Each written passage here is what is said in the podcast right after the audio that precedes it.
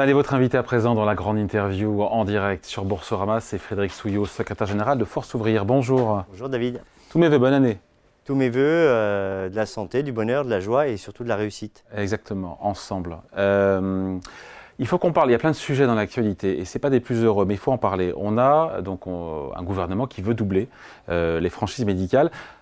Le président l'avait annoncé, a priori ce serait pour fin mars, qui passeront sur les boîtes de médicaments, je rappelle, de 50 centimes à 1 euro euh, par boîte. Mesure que vous trouvez injuste. Certains disent que c'est pour euh, responsabiliser les patients et que ce serait plafonné à 50 euros par an pour ceux qui consomment, parce qu'ils ont des maladies, euh, plus de médicaments. Oui, mais on va demander aux assurés de passer à la caisse. Encore une fois, ce ne sont pas les prescripteurs. Les prescripteurs sont les médecins. Et les assurés, eh bien, ils vont avec leur ordonnance à la pharmacie et au bout du bout, ce doublement des franchises, ça va donner une hausse aussi des mutuelles des mêmes assurés. Et ils vont payer deux fois la facture. Donc euh, l'idée des franchises, on était déjà contre euh, dès le début, mais c'est juste des mesures d'économie pure et simple. 800 millions d'euros. Oui, à la sécurité sociale. Mais on pourrait parler des aides publiques euh, aux entreprises et la conditionnalité des aides publiques à ces entreprises, mm. si on voulait faire des économies. Et là, on parle de 78 milliards d'euros. Donc ça ne va pas responsabiliser les patients, puisque c'est eux qui décident de la boîte de médicaments, c'est ça l'idée? Ben, L'idée, c'est celle-ci. Et pourtant, c'est eux qui vont la payer, la franchise. Oui, ils vont payer la franchise, mais ils vont avec leur ordonnance à la pharmacie sur la prescription du médecin. Et donc, au bout d'un moment, quand euh, certains n'arriveront plus à se soigner, ils auront un non-recours aux soins et euh, on aura après des dépenses maladies qui seront beaucoup plus lourdes et beaucoup plus fortes parce que s'ils ne sont pas soignés dès le départ, bah, les maladies prendront de l'ampleur.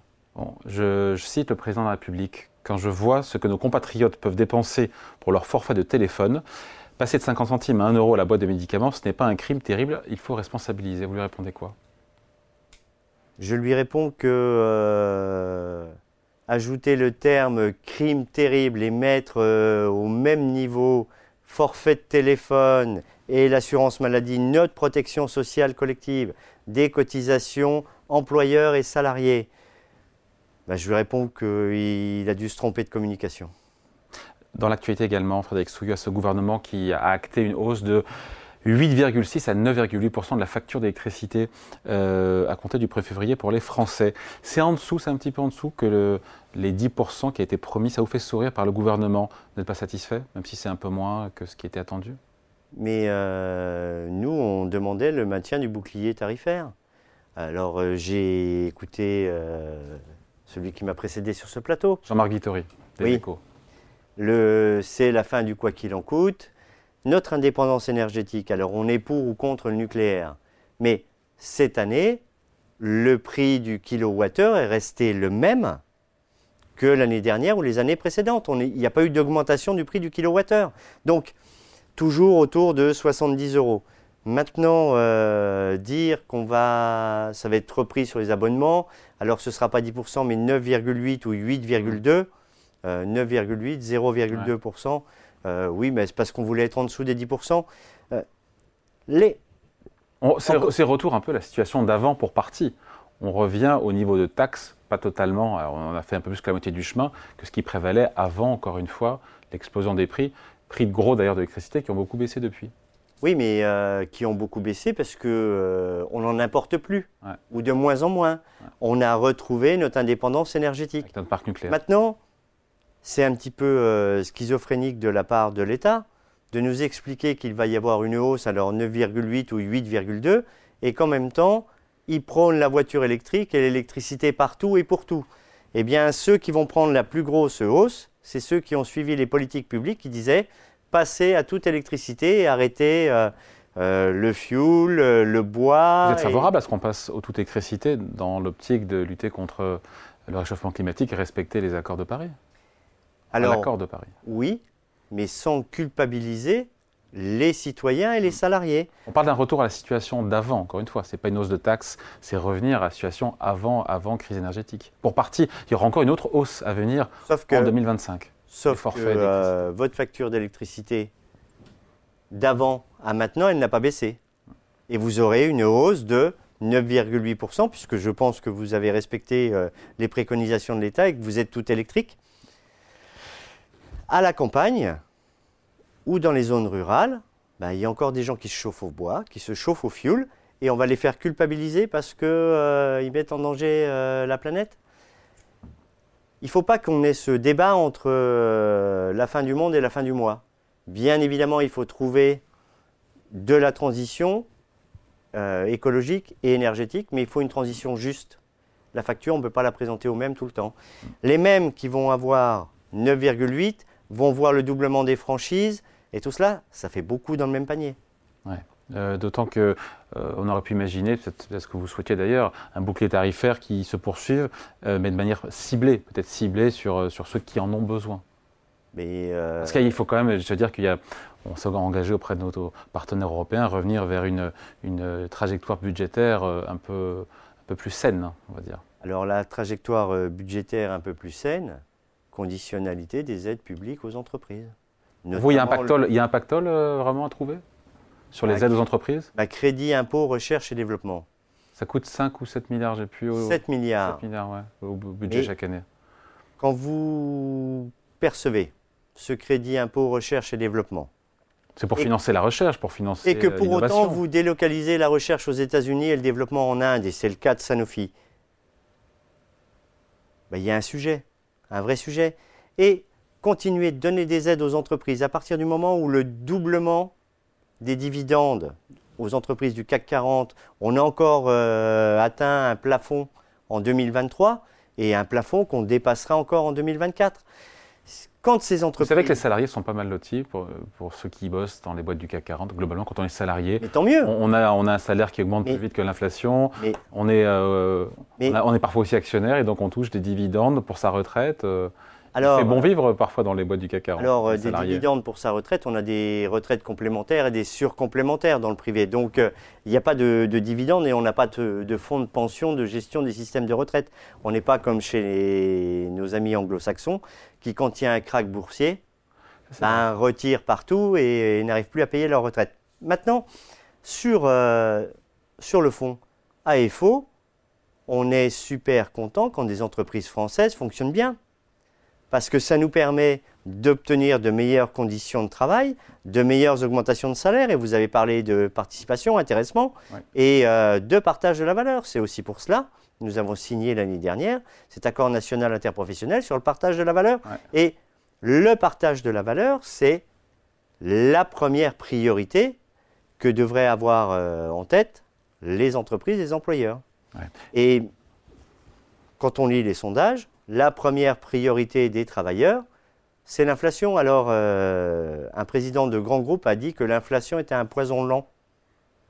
Eh bien, aujourd'hui, c'est par les augmentations de salaire, augmentation de la rémunération. Salaire qui devrait augmenter a priori plus cette année, plus vite que l'inflation. C'est une bonne chose, ça. Ben, c'est les retours que, euh, que nous avons des négociations qui ont commencé à débuter dans les groupes ou dans les entreprises.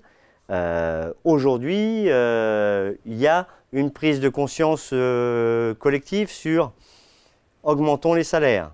Maintenant, si on va avoir des négociations, j'espère qu'on nous donnera tout ce qu'on réclame et qu'on n'en arrive pas à, des blocages ou à des logiques d'économie euh, juste, euh, juste financière. Mmh. Dans l'actualité, il y a aussi Emmanuel Macron, on le sait, président de la République, qui a annoncé un durcissement euh, lors de sa conférence de presse des règles de l'assurance chômage. Est-ce que ça vous inquiète Notamment parce que l'activité en France est quand même atone? On n'est pas en phase de, croissance avec euh, des créations euh, d'emplois à foison. Alors ce qui, ce qui m'inquiète, c'est que le président de la République a parlé d'acte 2. Oui. Mais vous, avez compris ce vous avez compris ce qu'il avait en tête? Non, mais un peu plus de restrictions et de contrôle des demandeurs d'emploi. L'acte 1 de ces réformes, la contracyclicité et tout ce qui a été mis en place, ça n'a pas créé plus d'emplois. Ça a juste permis d'indemniser moins de demandeurs d'emploi. Aujourd'hui, seuls 2,6 millions de demandeurs d'emploi sont indemnisés, c'est-à-dire 46% de la totalité des demandeurs d'emploi qui sont inscrits. Donc, l'acte 2, ce sera encore moins d'indemnisation de demandeurs d'emploi. C'est une logique financière d'économie qu'on retrouve en filigrane, selon vous enfin, Je ne parle pas à votre place, hein, mais entre le, doublement de la franchise médicale, euh, euh, sur euh, le tarif d'électricité, sur Alors, écoutez, c'est la moindre générosité, c'est ça la logique qui est derrière, selon vous? Toutes les questions que vous avez posées depuis tout à l'heure, alors doublement de la franchise médicale, fin du bouclier tarifaire, assurance chômage, on dit la fin du quoi qu'il en coûte, et nous le disions au moment du quoi qu'il en coûte, il ne faut pas que la facture soit présentée aux travailleurs. Eh bien, au bout du bout, la facture, elle est présentée aux travailleurs. Hmm. que euh, j'ai du mal à comprendre ce durcissement, encore une fois, des règles d'indemnisation du chômage. Euh, comment on va les durcir concrètement? Euh, C'est quoi? C'est en cas de refus d'un emploi, mais il y a déjà des choses. Quand on refuse un emploi, on est déjà sanctionné. Qu'est-ce qu'on peut aller plus loin? Aujourd'hui, on, on, nous explique qu'on va réinventer la Lune, sauf qu'il n'y a rien de neuf sous le soleil il y a déjà des mesures de contrôle des demandeurs d'emploi. Et, il y a eu deux euh, réformes, il y a eu deux réformes d'ailleurs de l'assurance chômage 2019-2022 et les conditions d'accès d'ailleurs au régime ont été, euh, ont été réduites déjà. C'est pour ça qu'on ne comprend pas pourquoi acte 2, parce que là il pourrait dire acte 3 ou voire même 4. Pour autant, on a signé une convention d'assurance chômage entre organisations patronales et organisations syndicales. L'assurance chômage à force ouvrière, à l'UNEDIC, il y a une salle André Bergeron. C'est lui qui, à l'époque, l'avait proposé à l'exécutif, alors qu'on connaissait le plein emploi. Donc, sur l'assurance chômage, on a signé une convention. On a signé une convention. Et cette convention n'est pas appliquée. On nous a dit qu'il y avait un décret de jointure qui l'emmène jusqu'au mois de juin, tant qu'on n'a pas terminé la négociation sur l'emploi des seniors et l'emploi des seniors et l'assurance chômage. Et donc, vous voulez me dire quoi? Que? Ben, je, voulais, je veux juste dire que le respect de la négociation collective, eh ben, il faudrait que cette convention ah. soit mise en place. Et dans cette convention, ben, il y a tout un tas de mesures, notamment pour redonner de l'attractivité à certains métiers. Quand on nous parle des offres d'emploi qui ne sont pas pourvues. Oui, c'est une réalité. Oui, c'est le même Des centaines de milliers d'ailleurs. Hein. Oui, 390 euh, 000. Mais en 2019, avant pandémie, il y en avait déjà 390 000. C'est des emplois qui ne sont pas à temps complet, rémunérés au SMIC, dans des conditions de travail qui sont très très difficiles. Des emplois qui ne donnent pas envie. Quoi. Donc, si on veut euh, amener des travailleurs vers ces offres d'emploi, bah déjà il faut qu'elles soient à temps complet, un peu mieux rémunérées, mais il faut surtout leur donner de l'attractivité. C'est un casus belli pour vous, cette réforme de l'assurance chômage, énième euh, version? Mais bien évidemment. Maintenant, euh, le président de la République nous dit acte 2. Je rappelle qu'il n'a pas de majorité absolue à l'Assemblée nationale. Donc, qu'est-ce qu'ils vont encore trouver sur euh, le dos des demandeurs d'emploi? Parce que, je le rappelle, être au chômage ou au RSA, ce n'est pas un choix. Aujourd'hui, 50% de ceux qui liquident leur retraite ne sont plus en emploi. Et 18% d'entre eux, qui ont perdu leur emploi à 53 ou 54 ans, terminent au RSA pour garder un numéro de sécu. Donc, si on veut travailler sur euh, l'emploi, bah, travaillons sur l'emploi et la formation professionnelle tout au long de la vie, les reconversions, puisqu'il va y avoir de la transition euh, énergétique et euh, de la transition industrielle. Travaillons sur l'emploi, mm. pas sur mettre euh, le projecteur sur les demandeurs d'emploi qui seraient euh, des gens qui ne veulent pas reprendre d'emploi. Avec source d'économie, on, l'a compris à la clé, je rappelle 6 milliards, encore une fois, les taxes sur l'électricité, enfin le rétablissement des taxes sur l'électricité. Euh, on, comprend, il faut renflouer les comptes. Après, il a promis, le président de la République, il a promis 2 milliards d'euros de baisse d'impôts ciblés sur les classes moyennes. Vous applaudissez ou vous dites, c'est un peu incohérent, on, on reprend d'un côté pour redonner de l'autre je dirais que euh, c'est un petit peu un jeu de bonneto. Euh, il est où le milliard? On le met ici, on le met là. Nous sommes, nous, pour l'impôt sur le revenu progressif, pour que tout le monde en paye. C'est déjà le cas. L'impôt sur le revenu progressif. Ben oui, mais sauf que euh, l'impôt sur le revenu progressif. Ah, plus progressif. Hein. ben, de moins en moins. Et qui est plutôt cantonné sur la classe moyenne. Il y a une partie des gens qui ne payent pas d'impôts. Mhm. Qui sont, Un Français sur deux qui ne paye pas d'impôts. Et euh, il n'y a pas de débat.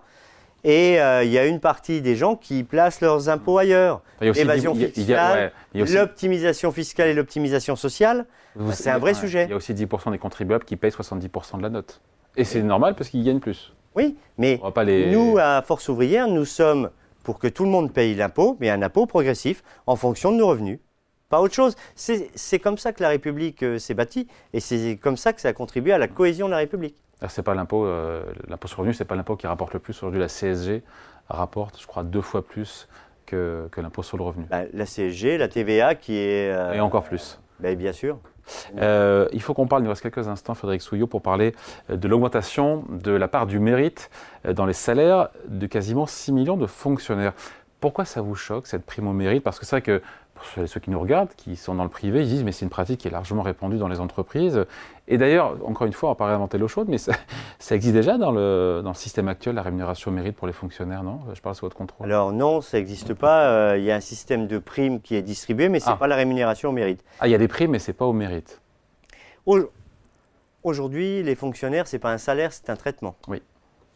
Donc, le salaire au mérite, le traitement, c'est l'égalité statutaire de... Pas le salaire au mérite, la prime.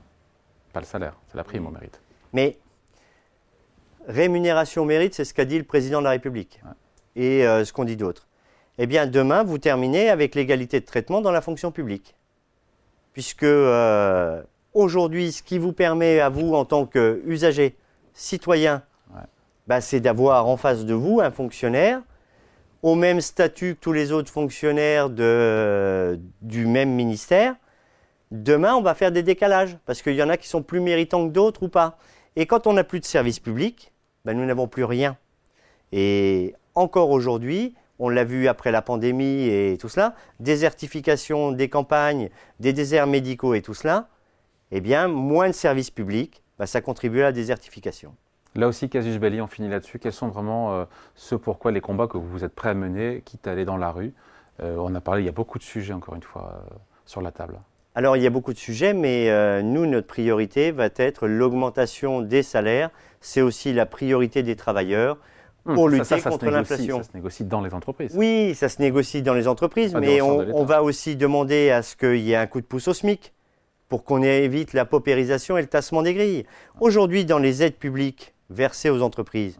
Jusqu'à 1,6 fois le SMIC, c'est allègement total de cotisation. Et du coup, on va demander à d'autres de payer la facture? Non. Donc il faut des hausses de salaire, et notamment pour les salariés du public, puisque eux, inflation ou pas inflation, le dégel du point d'indice, il dégèle beaucoup moins vite que la banquise. Merci beaucoup pour cet entretien. Merci. de passer nous voir. Donc, Frédéric Souillot, secrétaire général de Force Ouvrière, invité de la grande interview en direct sur Boursorama, retrouvé dès 14h en replay. Merci à vous. Merci.